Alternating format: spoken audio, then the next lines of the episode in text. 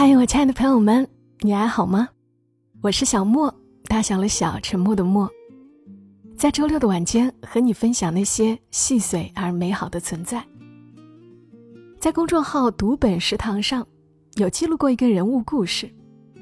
他曾是一位富翁，如今却在丽江开了一个馒头店。故事的作者是阿措，写的非常好，人物也很有魅力。那在这个周六的晚间，大家跟着我的声音，跟着这个故事，到丽江这家“我的馒头，我的诗”的店，听听馒头哥的故事吧。二零二零年的一个下午，一个风尘仆仆的讨债人赶到白沙。白沙宁静闲适，而他杀气腾腾。他其实知道。这个债一时半会儿是要不回来了。他知道对方真的已经倾家荡产、走投无路，不是不想还，而是实在还不起了。但他还是来了。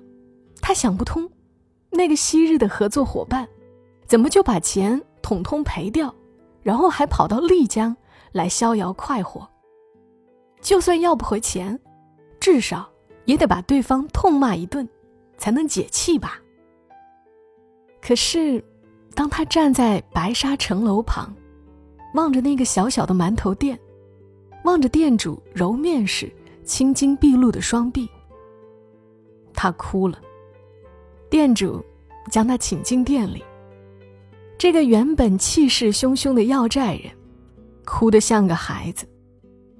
他知道所有人都不容易，他自己也不容易。可是这个如今的馒头店主，曾经鲜衣怒马、轻狂任性的富翁，怎么落魄至此？怎么就要靠一颗一颗的汗水往下砸，才能换一碗饭吃？哭完，讨债人回家了，他没要回自己的钱，就连发一通脾气的计划也没能实现。城楼旁边的。我的馒头，我的诗。这个店，馒头好吃，但老板叫啥，没人知道。大家只是叫他馒头哥。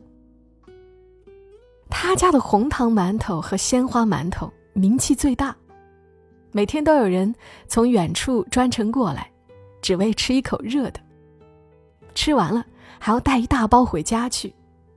赶上人多的时候，排队都要好半天。店面很小，只有几平方米，这头是揉面的案板，那头就是蒸箱。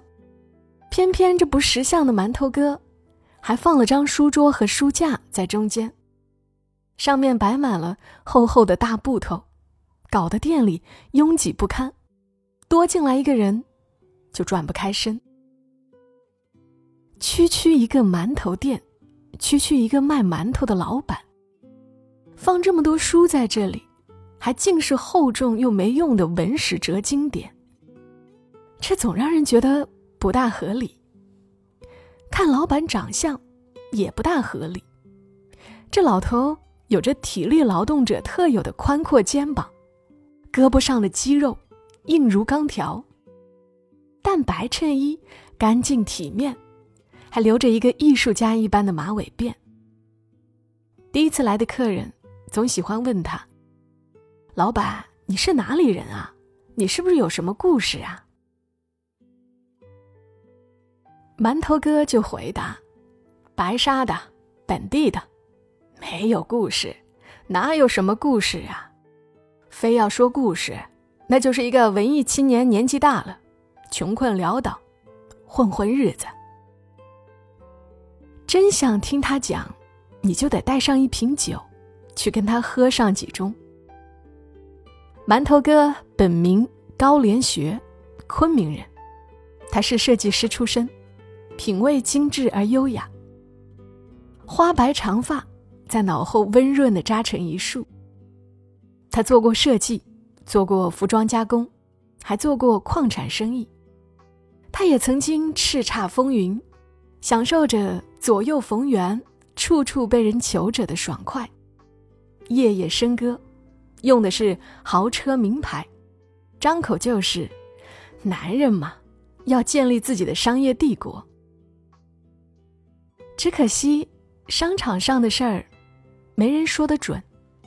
眼看他起高楼，眼看他宴宾客，眼看着他就楼塌了。生意上的事看似高大上，其实许多时候来自地球那一边的蝴蝶轻轻振翅，这边就是雷霆暴雨。高连学做梦也没有想到自己会破产，一夕之间，他的生意突然就做不下去了，还欠下一笔巨款。时移世易，人情冷暖，高连学尝尽了。虽然打拼多年，但那时的他还是难以理解，为什么前几日还在给他搞宣传的媒体，突然就对他的落魄大肆爆料；前几日还在推杯换盏的商场哥们儿，突然就带着打手上门要债；前几日还在求着他帮忙的朋友，突然间电话不接。人间蒸发，整整一年时间，高连学昏沉而麻木，每天变卖资产，应对催债的人。有时候对方带着打手过来，他已经不知道害怕，只能说：“要不，你们打我一顿吧。”打一顿又有什么用呢？他知道人家着急，便反过来安慰：“你们放心，我不会死。”这债我一定还。他仿佛行尸走肉，甚至来不及腾出心力，为自己的破产而伤心。可是，活生生一个人，又如何能真正行尸走肉？卖完了所有的产业，卖掉车子房子，高连学来到丽江，然后戒了烟。来丽江，是因为他得。给自己一个空间活下去。戒烟，是因为他已经买不起烟了。在丽江，高连学坐在公交车站，坐车的钱是朋友刚刚给的。他望着蓝天和雪山，回想起过去来这里，都是旅游和休闲。那时候，自己仿佛很强大，资源仿佛用不完。可是曾经的强大，疏忽之间就化为云烟。年近半百，重新变得一无所有。他终于开始怀疑，过去所谓的事业，是否真的有意义？曾经的所谓风光得意，是否真有意义？二零一九年，高连学变成了馒头哥，每天清晨四点。馒头哥起床把面发上，便坐下开始读书。他喜欢普希金，喜欢北岛，喜欢没什么用的文史哲，还有诗歌。面发好他就去揉，一大团面，要用尽全力揉满六百下。揉好了，分成小的剂子，每一个还要再揉满五十下。起初每一下他也要细细的数，后来熟练了便不再数，但一团面放在手里，揉没揉好，他一摸就知道。他的馒头结实，也好吃，拿在手里沉甸甸的一个，个个都开花，嚼起来柔韧劲道，有麦子的清香和回甘。有些人跑大半个城来买馒头，也有北上广的客人。只因来丽江吃了一次，便总要他寄一箱十二个馒头，加上包装运费，要一百多块钱，人家也乐此不疲的买。馒头而已，一个卖成十几块钱，有钱没处花嘛。你要是这么问馒头哥，他就说：可能人家不光是买馒头，也是在买丽江的水和光。有许多人问他，做馒头好吃的秘诀是什么？也有人专程来拜师学艺，以为他有什么秘方。可是馒头哥的回答总是让人失望：材料要用好，用足，揉到位，就好吃了。这算是什么秘方？馒头哥说：我的秘方就是把偷工减料反过来做，功夫是不会骗人的。可能这真的是他的秘方吧，可是这样的秘方让他难以扩大产量，每天他拼死拼活的做，一个人也只能做出三百个馒头。后来实在供不应求，他把刚大学毕业的儿子抓来，又招了个店员，三个人拼死拼活的做，一天也不过一千个馒头。去他店里买馒头，是要碰运气的，要是不提前预定，买不到就是常事。曾经有个外地的游客为了他的馒头，机票改签三次，还曾有个女孩子为这馒头朝思暮想。赶到店里，赶到店里，结果馒头卖完了，人家没绷住，站在门口就哭了。在网络平台上还有很多人打卡，只是因为吃到了他的一个馒头。馒头哥成为了一个成功的小贩，他能做出好吃的馒头。可是，他也曾是一个成功的商人，曾经也有凌云之志。万丈豪情。如今，他似乎在不思进取的揉着馒头，以致揉出了两条结实的臂膀。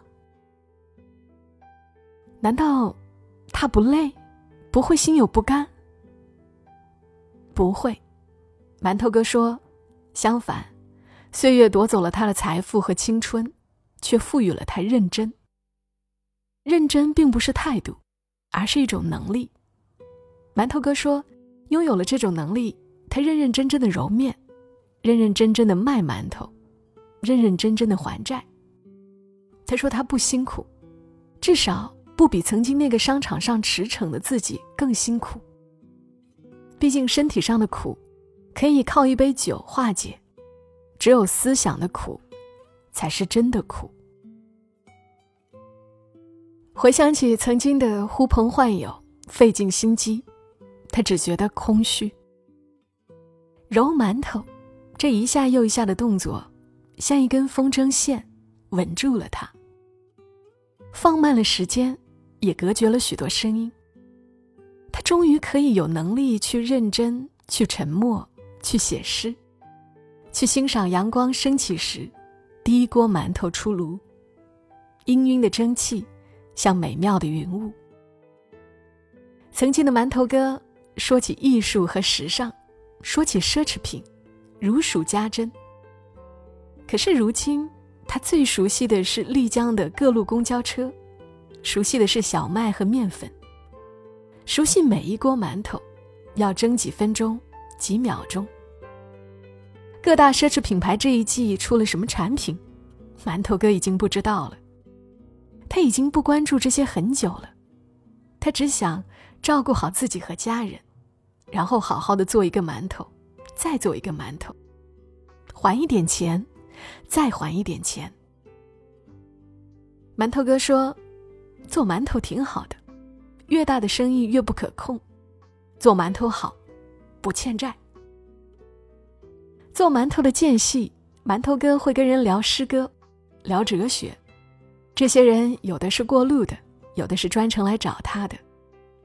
他们一起谈论陈丹青的文章是如何有辨识度，讲金宇澄的《繁花》是如何苍凉。一起背诵里尔克的诗歌。聊完了，人们会说：“下次再来吃你的馒头。”下次是什么时候？有的说是明年，有的说是下个月。馒头哥就笑笑说：“吃一个再走吧，下次你可能不会再来。”不是你不想来，而是命运难测，生活太难，明天在哪里，我们都不知道。就像曾经的他自己，从来不曾知道有一天会在白沙这个小镇卖他的馒头。命运让他懂得了人生的不确定，但因此，他更能够专注于那些仅有的、确定的东西，比如一个馒头好不好吃。也比如，生活中一点一滴的美意。他每天要求自己至少读五十页书。馒头哥读书很慢，每个字都要细细的过，像他的每一个馒头，都要细细的揉。但馒头细细揉过是为了好吃，而书细细读过，他就把它忘掉。反正这些书都是没用的书，如同新陈代谢一般被他忘掉，却重新养好了他断掉的骨头。他让大学已经毕业的儿子去学习声乐，不为名利，只希望儿子拥有一个爱好，好在未来面对孤独人生时，从审美中获取安慰，不至于孤零零在人间，孤立无援。他希望音乐对儿子的意义，就像诗歌对他的意义一样。他每天写一首诗，发在朋友圈里。在他的朋友圈里有过这样一首：“今日会变旧，明日会来临，不必挽留每一次日照金山。”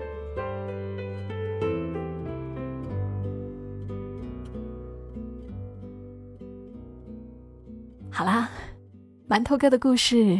读到了这里，真治愈啊，给人一种稳稳的力量。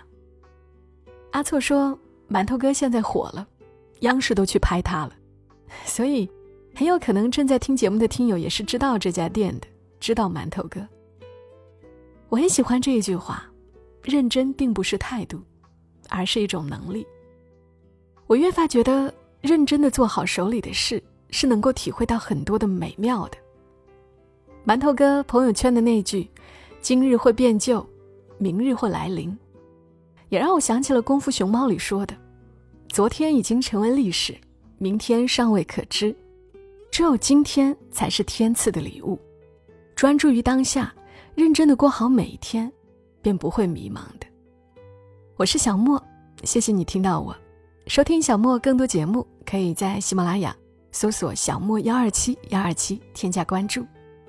你的转发、点赞、评论、投月票对我来说很重要，谢谢你的支持和收听，祝你今晚好梦。